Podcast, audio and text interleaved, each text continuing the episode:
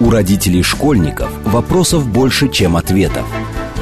Помочь разобраться в их проблемах берутся эксперты онлайн-издания об образовании «Мел». Радиошкола «Большой разговор». Программа предназначена для лиц старше 16 лет. Добрый день, в эфире Радиошкола. Это совместный проект радиостанции «Говорит Москва», интернет-издание об образовании и воспитании МЕЛ. У микрофона сегодня я, Надя Попудогла, главный редактор МЕЛа, а в гостях у меня Александр Покрышкин, детский психолог, игровой терапевт. Добрый день, Александр. Здравствуйте, Надежда.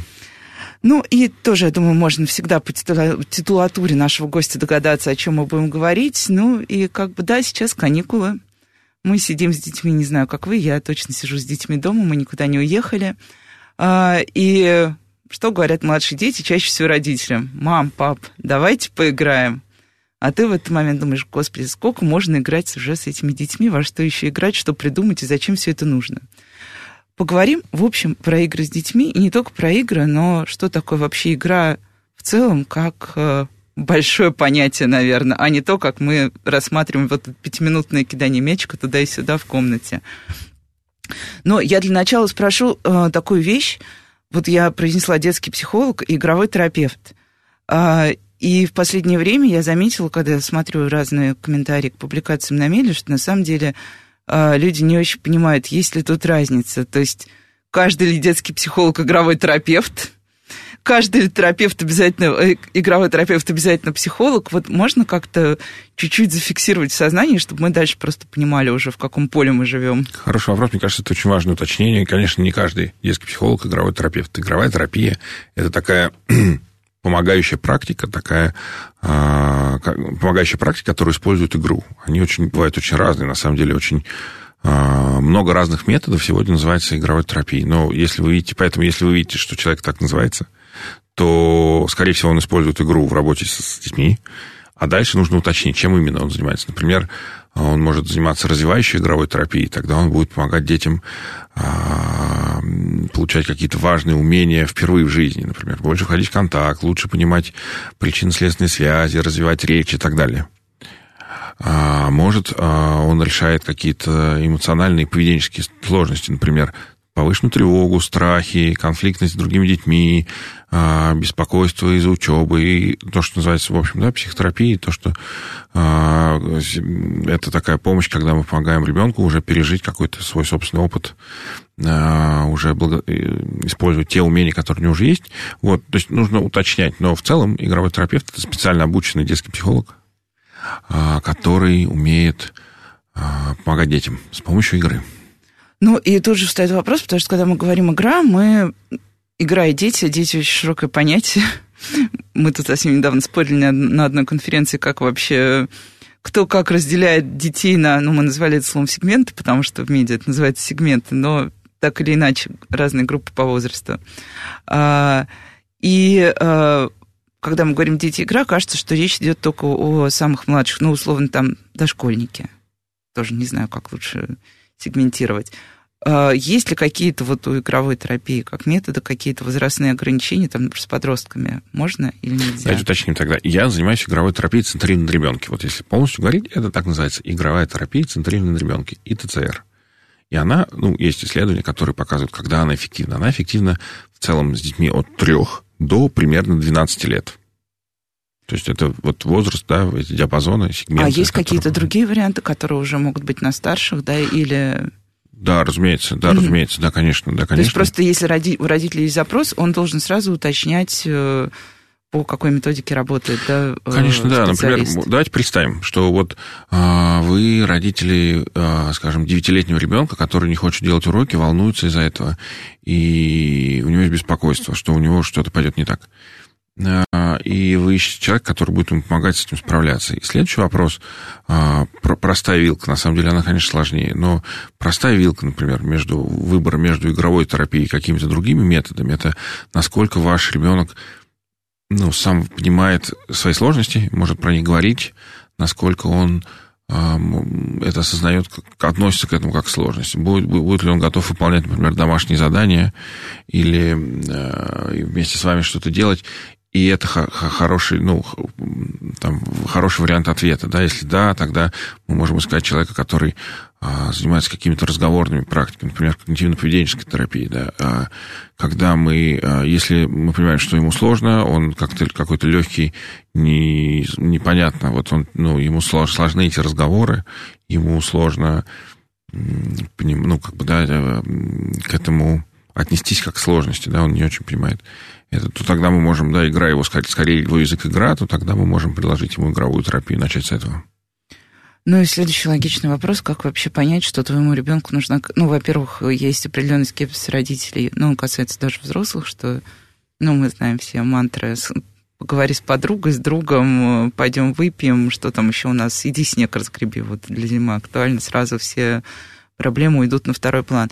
А, но если родитель морально готов чем-то помочь ребенку, как ему понять, что ребенку действительно сейчас нужно вот э, обратиться к психологу? Тем более, когда речь идет о младших детях, например, э, мы тут один раз э, с вашими коллегами, но только работающими в МГПУ, обсуждали бывает ли вообще у маленьких детей стресс, там, ну вот, может ли быть у детсадовца четырехлетнего стресс? С одной стороны, мы вроде все говорим, да, вот адаптация ребенка к детскому саду – это стресс, а потом такой, а какой еще у детсадовца стресс? Один раз адаптировался и живи долго и счастливо. Вот. Ну, понятно, что есть какие-то uh-huh. определенные еще ситуации, там, развод родителей, там, смерть в семье и так далее, но все равно взрослые не очень готовы говорить в этой ситуации, что ребенку может быть нужна помощь. Я его поглажу, поцелую, и все будет хорошо. Вот есть какие-то очевидные маркеры, что ты погладил, поцеловал, а хорошо не стало.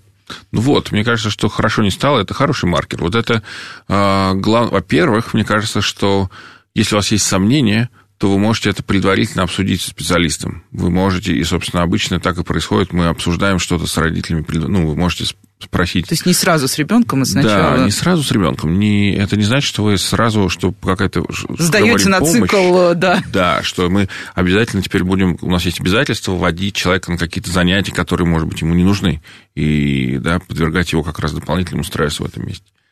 А, вы можете уточнить, мне кажется, что это очень важно, что если у вас есть сомнения, вы можете обратиться за помощью и лучше разобраться. Мне кажется, что это важно. Второе, а, это, а, если говорить уже про признаки, то это какие-то, например, ну, мне кажется, есть две группы признаков. Первое, это когда вы замечаете, что что-то изменилось, и человеку становится сложно, он становится более эмоциональный, чаще расстраивается, легко огорчается, он может становится раздражительней, а, от чего-то отказывается, больше ест, меньше ест, а, хуже засыпает, наоборот, дольше спит и так далее, да, а, может быть, апатичным, каким-то вялым и так далее. Что-то поменялось да, и вы видите, что это не вопрос одного дня, что он не просто там не выспался, да, это ну, продолжается. Да, не просто вот продолжается время. Да, что это, что это вот, если берете, условно, там, шагом в три месяца, в два месяца, как будто что-то изменилось, как будто этого больше. Окей. А, Вторая ситуация, это когда, в общем, ничего не меняется, но у ребенка ему стабильно что-то сложно дается. Например, он волнуется, когда оказывается в каких-то ситуациях общения. Или а, он всегда был эмоционально чувствительный человек, и в школе ему сейчас сложно а, отвечать на вопросы у доски. И это как бы не то, что, ну, в целом нам не очень мешает, и мы к этому привыкли, это всегда было с ним. Но сейчас это, а, если бы этого было меньше, ему было бы проще. Если бы этого было бы меньше – этого было бы проще. Да, это не то, что появилось недавно, это просто особенность, которая всегда была с ним. И сейчас это а, Сейчас обстоятельства изменились, он уже не дома, где ну, всем комфортно, где ему комфортно. Все спокойно и Да, спок... где нет такой нагрузки, да, нет, не было необходимости э, так много отвечать или что-то делать. Да, сейчас она появилась, и обстоятельства изменились, и мы понимаем, что да, в этих обстоятельствах сейчас, в этом контексте, нашему ребенку сложно, и мы можем помочь, и давайте попробуем тогда исследовать этот вопрос, как мы можем это сделать. Ну и дальше, что такое, собственно, наверное, игра в терапии, чтобы родители понимали, что вот если вот мы решили, что ребенку нужна помощь, и вот э, мы подписались, а, как э, как обычно, то есть это заменяет вот, ну как, мы приходим, я думаю, те, кто хоть раз ходил на консультацию к психологу, назовем это так, потому что все называют по-разному. У нас вообще очень большое смешение. К кому мы ходим, на самом деле, кто-то говорит к психологу, кто-то к психотерапевту, кто-то называет всех вместе психиатром и очень стесняется, хотя э, речь идет совершенно не о психиатрической истории. Ну, окей. А, обязательно ли это какой-то цикл, или это вот, или просто пара сеансов, и мы говорим, о, окей. Я понимаю, что я задаю очень примитивные вопросы, но это на самом деле то, что мы вот э, точно услышим от родителей. То есть я что, подписываюсь, ну, как на кружок, вот на полгода заплатил, и давай, раз-два, раз-два. Мне кажется, что это конструктор. Нет никаких...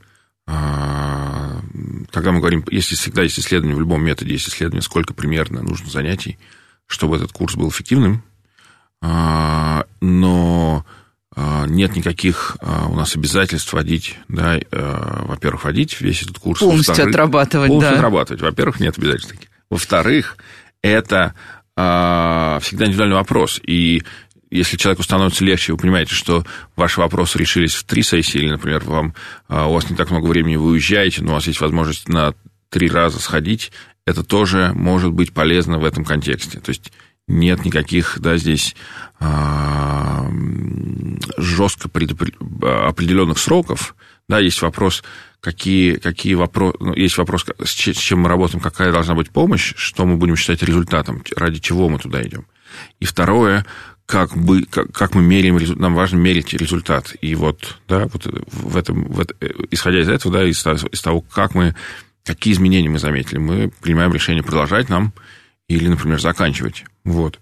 А, второй вопрос, да, про который вы говорите, э, это а, как мы... А, что как, как игра используется в, да. в детской Вы терапии. что, кубики будете с ним перекладывать? Вот коронный вопрос я очень люблю. На самом деле, я, мне так сложно сейчас, я так тяну, потому что мне сложно сформулировать это быстро, потому что, конечно, когда мы говорим игровая терапия, это целое, это, знаете, как вот, когда э, смотришь э, фильм про Человека-паука и думаешь, какой классный фильм про Человека-паука, а потом знаешь, что это вселенная Марвел, и там... И э, в этой вселенной Марвел дальше ты теряешься. Теряешься. Вот с игровой терапией примерно так же.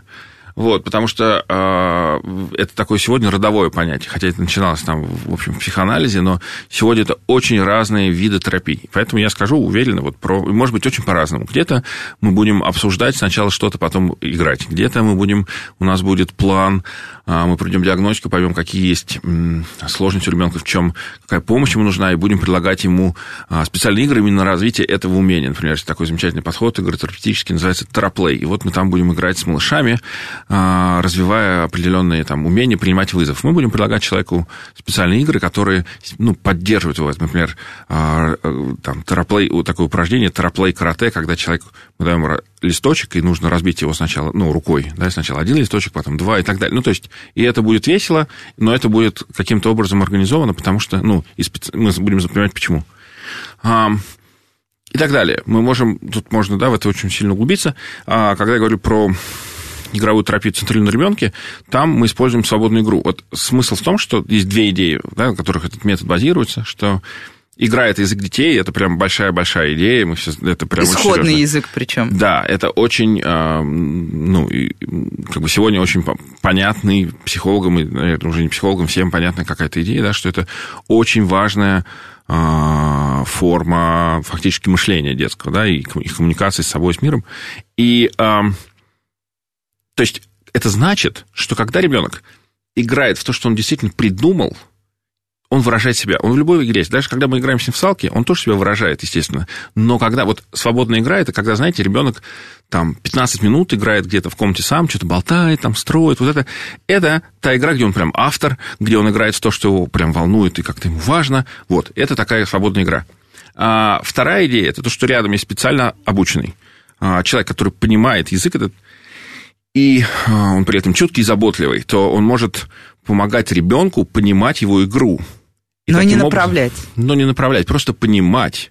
Да, выстраивать такие отношения, в которых ребенок будет чувствовать поддержку, уважение, а, принятие и а, сможет и, так, и, и, и сможет понимать себя и свои, свои чувства, свои желания, свои а, какие-то идеи, которые у него возникают. И это а, и за счет этого эта терапия становится терапией, становится полезной. Ну, это по большому звучит э, счету как и задача такого, мне кажется, нормального родителя, потому что вот у тебя сидит как раз, э, ну как я, у меня, мне кажется, каждый вечер дома это происходит, я что-то делаю за рабочим столом, рядом у меня там на полу где-то сидит ребенок, вот он что-то делает, он, да, там что-то говорит, поет и так далее. Я спрашиваю, что ты там делаешь? Он говорит, я играю. ура. Я говорю, давай я с тобой поиграю.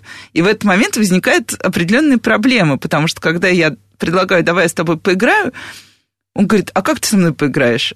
А кем ты хочешь быть? А я не знаю роли. Я говорю, давай я буду тем-то.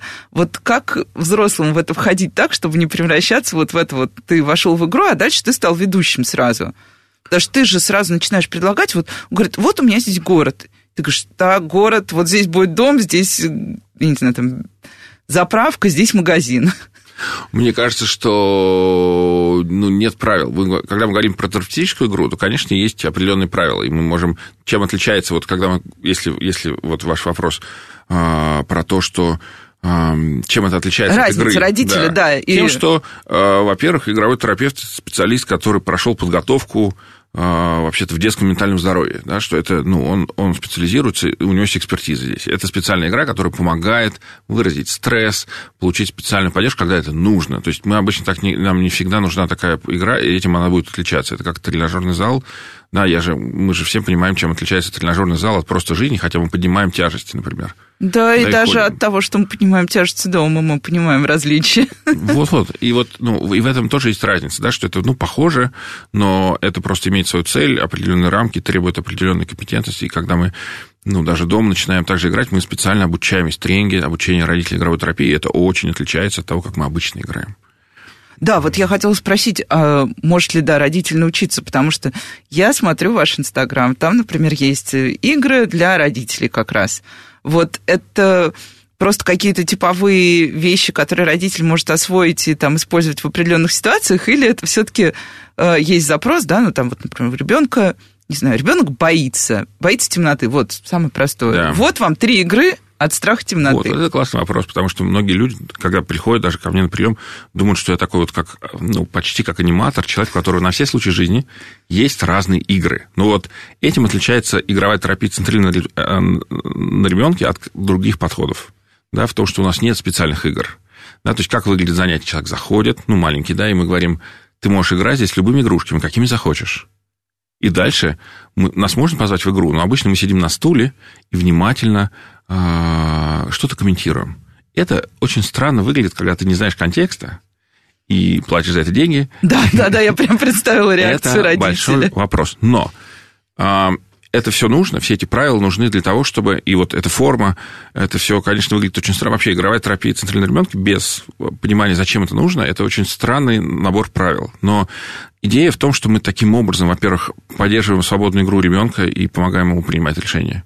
А, и, во-вторых, мы, а, самое главное, это установить с ним теплые отношения доверительные, да, когда, мы, когда он должен почувствовать, что мы здесь, нам интересно с ним, что мы понимаем его, и мы заботимся о нем. И это а, движущая сила этой терапии. Но давайте, вот я еще... У меня, знаете, такой пример есть, когда...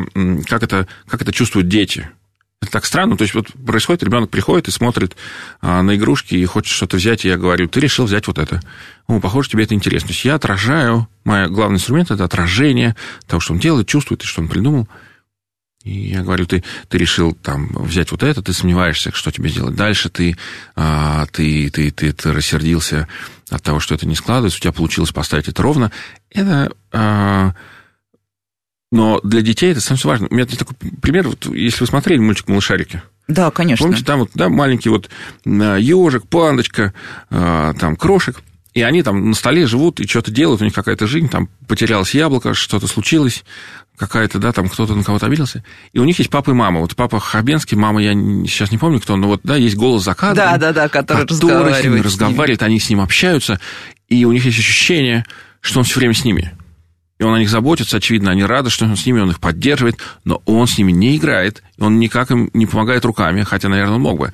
Ну, то есть, это примерно так же. Вот я как условно Хабен, как папа малышарик, а малышарики, да, вот, ну, одеть как малышарики, условно говоря. То есть, когда это, э, ну, это, к этому нужно привыкнуть ребенку, да, а, когда он привыкает, понимает, что мы так странно общаемся, но а, он начинает чувствовать вот эту заботу и понимание, и ему становится важно. И они иногда, когда я там а, делаю слишком длинную паузу, они поворачиваются и говорят, говори, ну ты чего молчишь? Голос ты где? Да, да. Мне кажется, что это очень, ну, моментами очень похоже на это, вот на вот это ощущение, когда ты что-то делаешь, и кто-то внимательный, что-то говорит о том, что происходит, и он понимает тебя.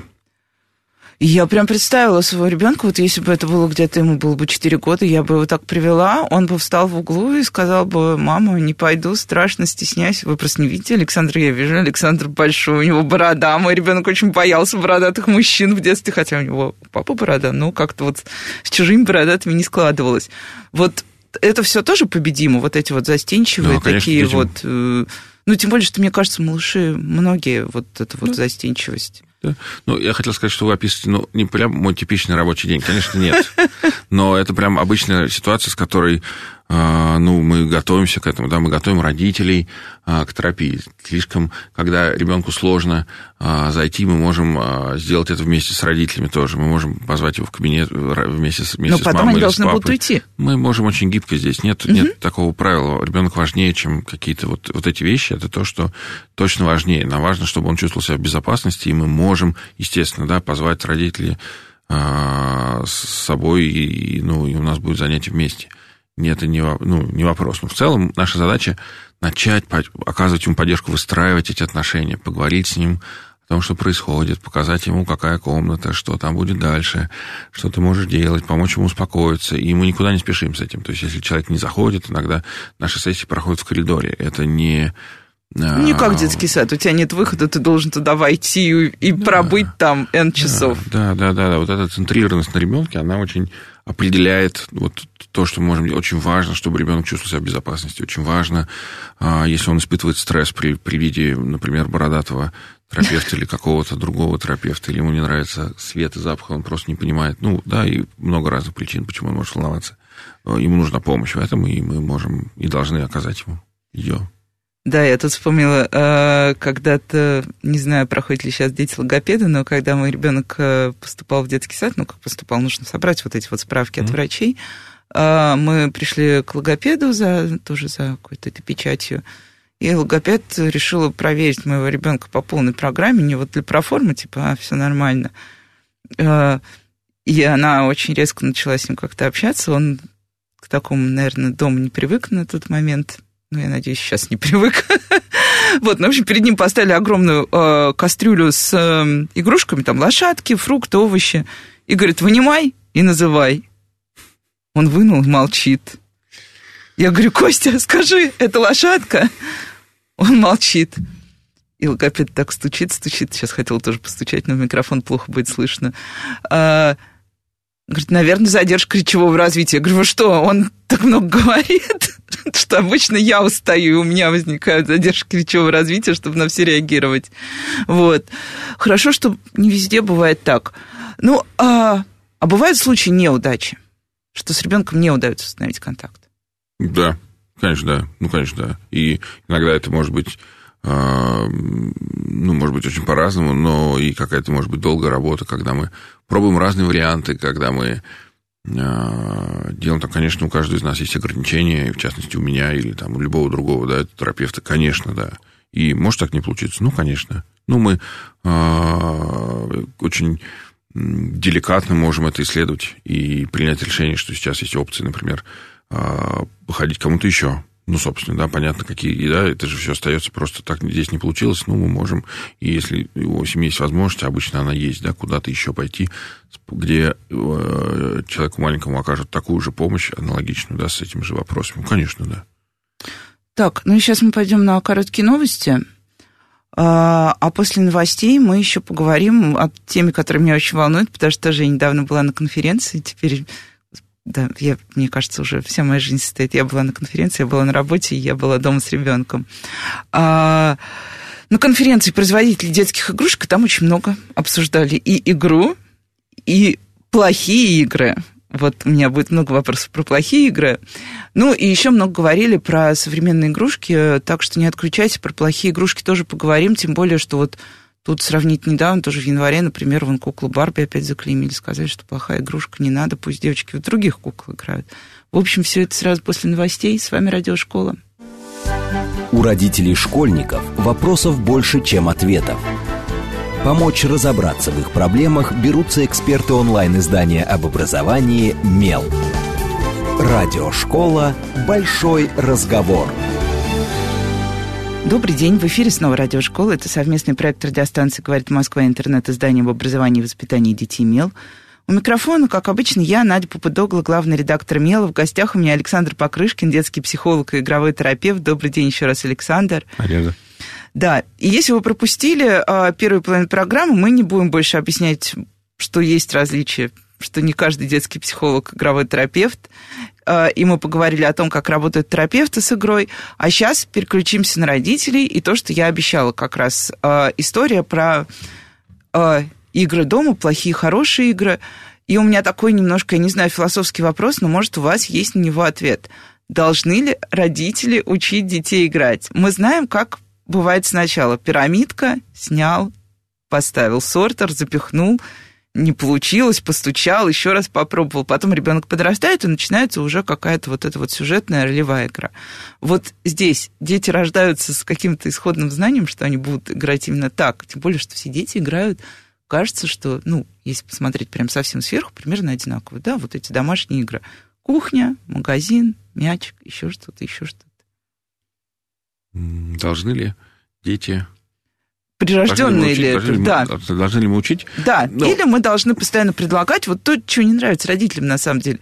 Ой, надо придумывать, надо во что-то играть. А обязательно вообще играть? Вот второй вопрос. Вот это, вот это вот хороший вопрос, с которого мне хочется начать. Должны ли мы играть? То есть детям точно нужно... Это важный... Дети играют, потому что это важный... А, это потому что это фактически форма мышления. Давайте просто поймем. Вот когда я Почему взрослые не играют сами по себе так много? Почему мы не играем? Ну, потому что... Потому что мы выросли. Да, и что у нас получилось? Чем мы отличаемся от детей? Во многих, мы во многим чем отличаемся, но чем мы отличаемся? Когда... Давайте такой пример. Вот когда я а, на работе, меня поругал начальник, и я пришел домой, меня дома все утешили, и вот вроде все ничего, но я все равно лежу вот уже в темноте, и как-то к этому возвращаюсь. Что я думаю? Что происходит внутри меня? Э, хотел сказать фрустрация, потом подумал, что неправильное слово, но ты просто не допережил что-то, и ты будешь это долго допереживать. Это как хамство в метро, когда ты потом три дня придумываешь, как ты мог остроумно, элегантно ответить. Хороший пример про хамство, да, вот. И ты возвращаешься к этому, и что ты делаешь? Ну, прокручиваешь в голове. Можно сказать, проигрываешь, но внутри да, себя. Да, ты переигрываешь. Точно. Нам не нужны машинки для этого. Или а вообще-то, еще я могу, помимо того, что я просто проигрываю, я могу сделать какой-то вывод. Я подумаю, а, что это все, может быть, не очень важно. Это хамство, или это начальник, или что-то, что произошло, не очень важно или важно. Я сделаю вот так и так, и я смогу спланировать, вообще не проигрывая. То есть чем я отличаюсь? Тем, что у меня есть абстрактное мышление, в первую очередь, для того, чтобы я мог... Э, Проанализировать произошедшее. Переживать даже свой опыт. Вот я, мне, мне это помогает. А у детей, ну, это спектр, разумеется, они постепенно туда идут, но у них нет этого, этих возможностей в таком объеме. И они много-много раз играют. Они играют даже не в то, что там у них есть то, что мы назвали какой-то сложностью. Да? Но человек просто впервые, например, приехал в большой гипермаркет и увидел все это э, значит, пространство, много звуков, запахов, людей, да, и он после этого месяц заставляет нас играть в кассу. Ну, почему? Потому что это... Невероятно. Невероятно эмоциональное ощущение. Это похоже, ну, и в этом смысле это похоже на хамство, ну, условно, для нас. И там, и для, ну, то есть, какие-то события, неважно, да, которым ты, да, которые эмоционально нас задели, и как-то отложили отпечаток даже в, в широком смысле.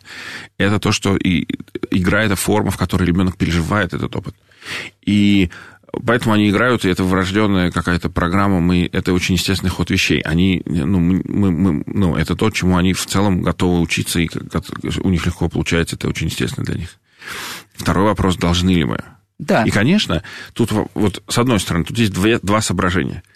Первое, это то, что, конечно, да, а, точно так же, как мы следим, например, за рационом наших детей и хотим, чтобы он был сбалансированный. Ну, естественно, для, для, у него должна быть и игровая среда разнообразная, потому что это возможность научиться разным важным вещам. Мы хотим, чтобы у него были игры и на моторику, и на логику, и на что-то еще, на сюжеты. Но второе, вторая идея в том, что это, а, что есть еще родитель, который, в общем, живой человек тоже, и а, он не константа, ему, может быть, в разные периоды жизни по-разному это делать. Поэтому я всегда здесь здесь против слова «должны». Мне кажется, что это, а, что вот и, и точно так же, как ребенок не должен во что-то играть. Да, и вообще игра, а, там есть миллион определений, но ни в одном из них нет, что это не в удовольствие. Это не то, что ты делаешь просто так, у тебя есть внутренняя мотивация это делать, тебе нравится. И поэтому это а, мы как бы можем, да, если, нас, если нам это нравится, мы можем этому учиться, если мы считаем, что это важно. Но это все работает вообще. Даже не просто это становится полезным только тогда, когда это в удовольствие для всех нас. И для ребенка, и часто это не проблема, как бы, да, но и для нас. Ну, э, и тогда классический вопрос про игру ну вот, в войну, да, понятно, что дети играют да, супермаркет, понятно. Мой ребенок играл, например, я не знаю, он первый раз увидел море, и потом он, мне кажется, месяца три играл вот в эти во все сухогрузы, которые там куда-то подплывают, отплывают, и э, и вообще в прекрасные морские дали. А война не такой очевидный сюжет, да, дети не сталкиваются, мы не показываем маленьким детям фильмы про войну, ну, как, я думаю, как правило, большинство родителей. Более того, мы знаем, что родители стараются максимально оберегать детей от любого жесткого контента. Мы на примере вот тоже мело видим, как, люди, как родители негативно относятся к книгам для малышей на сложные темы. У нас была огромная дискуссия, нам однажды подарили а, прекрасную книгу «До свидания, господин Маффин», она, кажется, называется – о том, как умирает морская свинка. Ну, потому что у нас была очень старая собака, мы понимали, что она умрет. Вот друзья решили нам помочь, чтобы мы через книгу попробовали как-то объяснить ребенку все, что случится. И мой муж сказал, да вы что, такие книги, да никогда в жизни. Ну, вы хотите, чтобы он плакал, он же будет сейчас плакать над господином Маффином. Вот, откуда война берется в этих самых играх? Ну, в целом в культуре и в жизни много разных сюжетов, а, когда мы, а, которые связаны так или иначе с насилием и с какими-то, да, с физической какой-то... Ну, Даже, да, наверное, да, война неправильное слово, насилие да, в целом, да. да. воздействие других, да, и это то, чем дети достаточно рано знакомятся, ну и просто это в какой-то момент, да, в каком-то возрасте, это то, чем а, дети сталкиваются просто на площадке, но очень легко получить ведерком. Да. И это, ну, как бы... Даже взрослые могут получить ведерком. Да, и поэтому здесь что, наверное, важно, что мы можем, что это вот как мы к этому, а, как нам помогает. Да, вот как относиться, знаем, как да. относиться к этому. Это то, что это какой-то, какая-то важная тема. И мне кажется, что мне помогает, вот что мне а, самого как родителя тоже, что мне помогает а, как-то спокойнее про это говорить, то, что у этого могут быть разные причины. Что когда ребенок, что, во-первых, что, ну и что обычно ну, нас смущает как взрослых, да, когда ребенок играет в каких-нибудь космических монстров, которые дерутся и там что-то делают. Почему мы... И ну, пожирают друг друга. Нас да, смущает то, что они пожирают. Пожирают, ведут себя. И нам кажется, одна из, одна из вещей, которая нас настораживает, это кажется, что ну, этот человек будет так же себя вести. Но тут есть хорошее возражение, потому что есть очень классный пример, а, тоже, ну, похожий, а, ну, есть очень классный пример а, игр, которые мы, которые давно в культуре с нами, мы спокойно к этому, спокойнее гораздо к этому относимся. Например, пираты. Это не классная ролевая модель, это преступники. Ну, вообще-то. Да, но... одноногие, жестокие, пьяные и вообще неприятные. Да, но обычно дети после того, как поиграли в пиратов, не бегут, а, на детскую площадку, чтобы у малышей отнимать ведерки, лопатки и закапывать потом. Ну, как бы, это как-то не так работает, да, то есть мы, и исследования показывают, что да, у людей, у которых, у детей, у которых выше агрессивность, а, они чаще играют в игры агрессивные, но нет обратной связи. Да? То есть очень большой процент и мальчиков, и девочек, на самом деле, а, могут играть в агрессивные игры и играют скорее всего, там большие цифры, и они не очень, ну, расходятся, там больше, угу. порядка 80% и в той, и в другой группе, Ого. да, что-то очень много, то, но э, это не ведет потом, э, да, нет этой связи с агрессивным поведением обязательной, да, что это, что есть группа... Ну да, что все 80% да, перейдут да, во взрослый да, возраст. не работает так. А второе, что здесь важно, что тоже в этом, и это, ну, вообще, вот это большая идея, зачем, зачем нужна эта агрессивная игра, и почему это, э, почему это так важно, а, такой замечательный американский педагог Фред Роджерс, наверное, вы знаете его, да, это как Николай Дроздов в России, только для детей в Америке. Такой очень, какой-то очень теплый, очень теплый. Я, очень кстати, сейчас подумала, что надо о нем написать текст на меле. Как-то, да. Мне кажется, Всё, пора. про него пора писать, и да. мне кажется, он очень классный. Ну вот, и его часто цитаты, э, это человек, который очень, ну, мне кажется, очень тонко понимал детей, и э, одна из его цитат, это то, что когда ты пятилетний мальчик, а, ты не так много можешь делать в жизни, но игрушечный пистолет может много изменить. И тут я вспомнила, что случилось с моим ребенком, когда ему один мой хороший друг первый раз подарил бластер одной известной фирмы, который я отказывалась покупать, потому что я гуманистическая мать, я против насилия. Он был очень счастлив, скажу честно. И это вопрос баланса, и действительно, нам может быть по-разному, у нас могут быть ценности, что мы против... Это может быть, правда, очень серьезно. Это может быть действительно так. Но просто что мы будем делать, когда наш ребенок изображает пистолет пальцем, и вот что нам, что мне помогает, да, к чему вернусь, что вот это все-таки разные потребности, что помимо, да, что когда, да, действительно, там есть это, ну, это вообще-то хорошая возможность отреагировать, раздражение, снять напряжение, которое у тебя там накопилось по разным причинам. Да, как мне тут недавно предложили на работе пойти побить э, какие-то глиняные кувшины. Оказывается, в Москве теперь есть такая опция, что взрослые могут пойти и побить глиняные кувшины, чтобы снять весь декабрь с себя. Вот. Вот. Это ощущение, если кому-то нравится, вот, например, если вы можете представить себе, вам нравится бить кувшины, подушки или что-то, иногда хочется сломать, это вот, ну, возможность, да, игра, возможность таким образом э, снять так это напряжение, безусловно так. А потом еще ведь много есть, когда я, когда я захватываю пиратский корабль, я еще испытываю, ну, вообще-то, э, ликование от победы, ощущение, да, я переживаю одновременно с этим ситуацию, когда у меня получилось что-то сделать важное, да, когда, или, например, когда я вообще контролирую, когда эта башня рухнет, или когда я кого за, э, захвачу. Ну, то есть есть много разных потребностей, которые удовлетворяет такая игра, и агрессия и вот желание навредить другим людям в реальности, да, далеко не самое связано с... Основное там, да, есть много чего важного, почему детям важно, могут быть важны эти сюжеты. Это не просто выдерживать родителям. Я очень, ну, с уважением, очень, это очень понятно. Я не хочу это, ну, никого-то высмеивать или там как-то, да, здесь осуждать. Вот у меня нет такой идеи, да, что это не просто, это всем не просто, всем из нас, каждому из нас. Но, а, да, вот эта идея большая, да, что, мне, что, что важно и что часто помогает, на самом деле, понимать нам, понимать детей в сложных ситуациях, как-то находить какие-то ответы, это то, что это больше, чем просто вредная игра. И это, скорее всего, не вредная игра. Это так. должно быть безопасно для всех, прошу не сказал, должно быть безопасно для ребенка, для окружающих, для какой-то мебели и для других людей. Но если при, вот это все соблюдается, то это то безопасно. Смысл... И это важно просто. Почему-то для вашего ребенка сейчас это важно. Окей. Да, надо иногда задуматься о том, почему вам тоже иногда бывает важно делать всякие странные вещи. Мне кажется, тоже и принять у детей тут право на нечто подобное. А, спрошу еще про плохие, хорошие игрушки. А, потому что тоже недавно слушала дискуссию ведущих специалистов, и там говорили о том, что вот э, э, рынок детских игрушек сейчас переполнен э, негативными персонажами. Ну, мы знаем все эти куклы с темными волосами, там, изображающие какие-то... Ну, у меня только мальчики в семье, поэтому я плохо разбираюсь в куклах, но так или иначе. Я думаю, родители девочек точно меня сейчас поняли, о чем идет речь, что очень много вот плохих персонажей в фильмах, и их тоже потом разбирают с прилавков детских, э, ну, то есть все покупают там Дарт Вейдер, ну, хороший или плохой персонаж, тоже философский вопрос, ну ладно.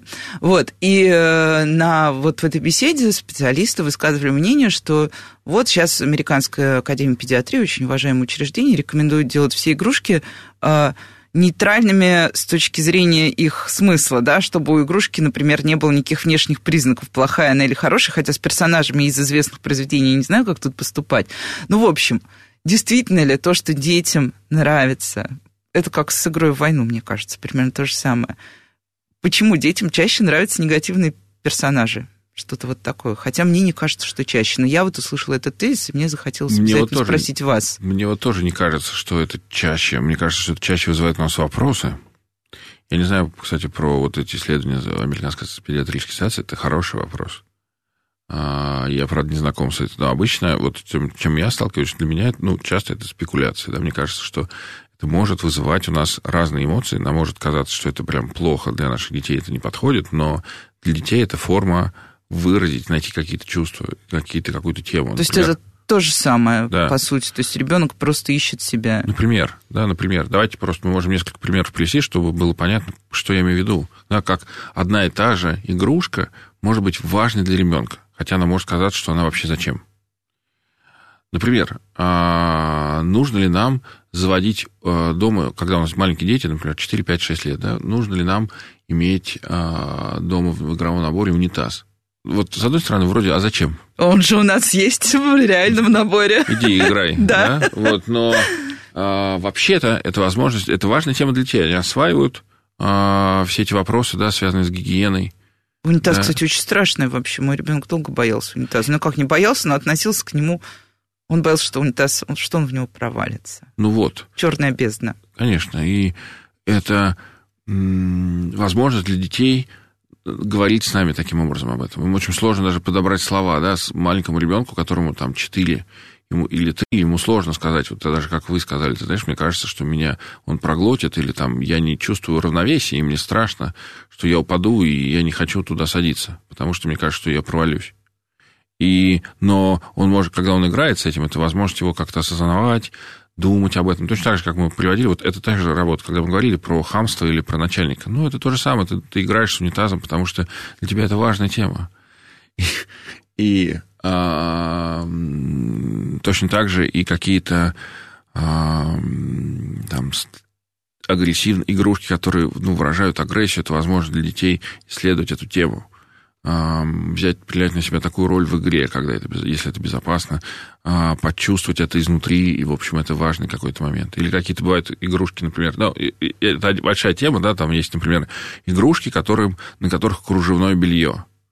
И как бы, да, и вот вопрос, что мы... Что мы хотим этим сказать что, нашим детям? Что мы хотим этим сказать нашим детям, но дети относятся к этому совсем не так, как мы. Узкий, в этом узкий, кружевное белье в каком-то контексте, а, который нас настораживает, это то, с чем дети не знакомы.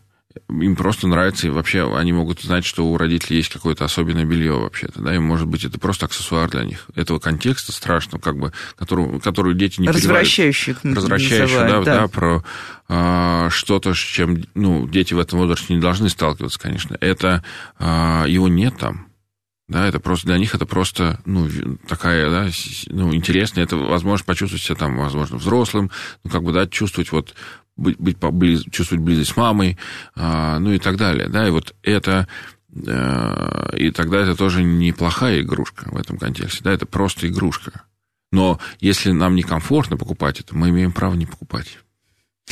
Ну, и у меня вопрос от читателей Мела. Э, я специально его приберегла для этого эфира и не стала... У нас есть рубрика «Вопрос-ответ», но я решила, что лучше мы об этом поговорим в эфире, потому что, мне кажется, это э, какая-то общая история а нам написала мама мальчика. А мальчику 8 лет, по-моему, есть. Ну, то либо 8, либо 9. Я, простите, забыла, надо было посмотреть перед эфиром. Ее волнует то, что ее мальчик до сих пор спит с кучей плюшевых игрушек. Ну, мы знаем историю про то, что дети вообще любят, я не знаю, ну вот я часто сталкиваюсь с детьми, у которых вся кровать забита, я прихожу в гости в детские и вижу там везде одинаковую картину примерно. Вот. А, я не очень поняла, в чем проблема, но она спрашивала, в каком возрасте нужно убирать уже все эти игрушки из кровати и зачем вообще дети их туда тащат. Давайте со второго вопроса попробуем да, ответить. Зачем? С, Больш... с исходной Большая точки. тема. Это, ну, это возможность какой-то все-таки да, э, успокаиваться, во-первых. Да, предметы помогают детям успокаиваться, в первую очередь. Да, когда они маленькие, засыпают, это, они обнимают теплого медведя. Но еще есть второй эмоциональный компонент. Это возможность чувствовать, испытывать какую-то да, привязанность, чувствовать отношения с этим ребенком, ну, с, этим, а, с этой игрушкой. Это эмоционально заряженный для них какой-то объект, и это для них важно. А, и нет какого-то возраста, в котором это было бы, ну, в котором мы могли бы сказать, вот все, уже пора, сейчас это вредно. Нет а, никаких оснований для этого. А, часто второй вопрос, да, это может быть, например, связано с тем, что с гендерным вопросом, что это мальчик, да. Он должен был уже, конечно, там, он должен стать С винтовкой вот, под кроватью. Сказать, да, его время, пришло время класть кирпичи в кровать. Но э, это тоже так не работает, да, и мы знаем, что многие гендерные вещи, которые, э, гендерные, как сказать, особенности воспитания детей, к которым мы привыкли сами, которые, может быть, мы сталкивались, к которым мы, может быть, верим, сегодня меняются, и не просто потому, что это кому-то нравится или не нравится, а просто потому, что есть большие исследования, которые показывают, что и это не так работает. И мальчики, например, да, а, не становятся как-то хуже или как-то теряют что-то, теряют что-то, когда спят с, с, с, медведями. Ну, в этом, безусловно, есть... Ну, это, да, во-первых, это поддерживает, похоже, чувствительного человека, неважно, сколько ему лет. Во-вторых, а, это, если думать про пользу, то, да, какая, то, во-первых, да, вот чтобы, как бы я ответил в прямой, вот, вопрос пользу и вреда. Вред не доказан, непонятно, чем это плохо непонятно, да, кроме каких-то идей. Твоих собственных э, историй в голове. Ну, мы, конечно, не сами их придумываем, ну, но Перерабатываем. Похоже, да, но похоже, что вот точного вреда мы не можем сказать, что это вредно, и ваш мальчик после этого не сможет а, это повлияет на его Стать качество жизни. Ну да, ну да. И второе, в чем это польза? В том, что он помог... это помогает ему успокаиваться, и в том, что если он испытывает нежность к этим игрушкам, то это помогает ему научиться быть вообще-то нежным и заботливым человеком для своих близких, например, или для каких-то других людей. И поэтому в этом тоже есть, безусловно, это то, чему он учится. А, имея эти игрушки с собой, конечно, да, и мы можем поддержать таким. В этом есть, если это важно, то можно переосмыслить эту, э, эту его потребность, да, особенно сейчас таким образом. Ну и последний вопрос тоже, который тоже спрашивали нас не один и не, э, не два раза уже. А, как раз те родители, которые, ну, достаточно в каких-то, я не знаю, трендах, что ли, а, немного нового отношения к детям и к миру и ко всему вокруг, а, мы знаем, что в детском саду всегда возникают две группы. Группа мальчиков и группа девочек в рамках одной группы. И бывают люди, которые перетекают из той, из другой группы. Вот, я, э, меня, например, спрашивал воспитатель детского сада однажды, потому что ей никто не дал ответ на этот вопрос, нужно ли их постоянно перемешивать в игре, чтобы они осваивали вот какие-то кросс-роли, что ли, ну, чтобы мальчики все время тусовались с девочками, вот, и чтобы, если в магазин, то все вместе, а не вот это, что мальчики там построили гараж и катают свои эти машинки бесконечно. Вот мой ребенок, мне кажется, в детском саду только этим занимался. Четыре года строил гараж. А девочки параллельно что-то там вот с куклами делают. Мне кажется, что за этим есть большая-большая идея, да, что поддерживая идею о том, что есть специальные игры для мальчиков и для девочек, мы поддерживаем такую большую идею неравенства, да, и какого-то... Вот это большая-большая идея. Мне кажется, что э, очень важно, чтобы нам было комфортно э, думать о том, что есть просто игры, нет гендерных игр. Каждый может играть во что угодно, и мы можем тогда поддерживать это. Понятно, что это тоже большой вопрос. Мы все в культуре, дети тоже а, эти идеи впитывают в разных местах, не только в детском саду. Ну, конечно. Но мы можем... А, что мы можем сделать, это просто ну, начать по-другому к этому относиться и поддерживать разные игры, где девочки могут играть вообще-то с танками, условно, и катать машинки, если они хотят. И мальчики могут катать э, коляски, если им это важно. И самое главное, что мы можем а, просто своим примером, своим отношением показать, что мы спокойно к этому относимся, это классно, и это, если ты хочешь это делать, ты можешь. Я вспомнила, что когда мой ребенок был маленьким, меня поражало, как абсолютно все дети вне гендера обожают такие маленькие, самые дешевые пластиковые колясочки, вот эти вот, которые можно катить перед собой. И вот мой ребенок, как только видел такую колясочку, он к ней бежал. Я в итоге победила. Мне не хотелось покупать не потому, что это колясочка у меня мальчика, потому что я думала, пластик, лишний пластик, все равно колясочка через э, пару месяцев надоест, и мы ее либо выбросим, либо пытаемся кому-то передарить, но мои друзья не очень любят э, старые пластиковые колясочки тоже. Вот, но в итоге я ему купила эту колясочку, он был абсолютно счастлив, она до сих пор живет на даче, и он иногда о вспоминает тепло, что это моя уточка, а это моя, ну, такая на палочке вот эта трещотка, а это моя старая колясочка. А, что можно было бы посоветовать э, почитать родителям? Пара книг таких популярных психологических, а то нас все просят сделать подборку, поэтому я решила каждого психолога спрашивать, что бы вы посоветовали такого, что доступно и легко прочтется? Отлично. У меня есть три книжки, которые я с удовольствием назову. Значит, а, первая книжка, которая, мне кажется, очень важна в, в контексте того, что, о чем мы говорили, называется «Игровая терапия и искусство отношений» Гарри Лендерта, а, замечательного американского игрового терапевта. Она недавно переиздалась прямо в третьем издании, вот буквально месяц назад, и это классно. Если вам интересно познакомиться с этим, то я очень рекомендую. Вторая книжка, которую, а, которую, знаете, я сначала даже... Мне потребовалось время, чтобы начать ее рекомендовать, потому что когда я ее открыл, я испытал ну, фактически ревность. Мне казалось, что еще одна такая книжка, знаете, и, э, ну, как бы я не смогу работать, потому что все написано. Я, кажется, догадалась, о чем речь. А сейчас проверим. Это а, книжка а, автора, авторки, которую зовут Танит Кири. Называется она «О чем думает ребенок». Она у нас лежит, да. А, это она для родителей детей от а, там, двух до семи лет. И она устроена как очень, ну, понятная инфографика. Там, во-первых, про детскую психологию очень понятно, современную, про мозг и про то, как мы понимаем это сегодня. Во-вторых, там, знаете, как сделано, вот э, э, там, ну, просто так построено, что там есть фраза ребенка, что он говорит, что, как мы обычно реагируем, что он думает на самом деле, и как мы можем, ну, э, как мы можем э, помочь ему. Да?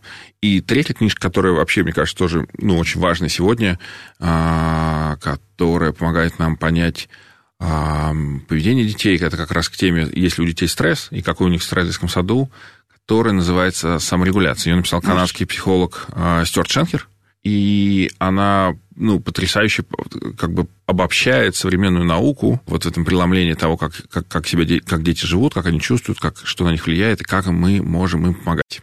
Ну, и все, мне кажется, исчерпывающе. Можно идти читать. Спасибо большое. С вами была Радиошкола. До встречи на следующей неделе.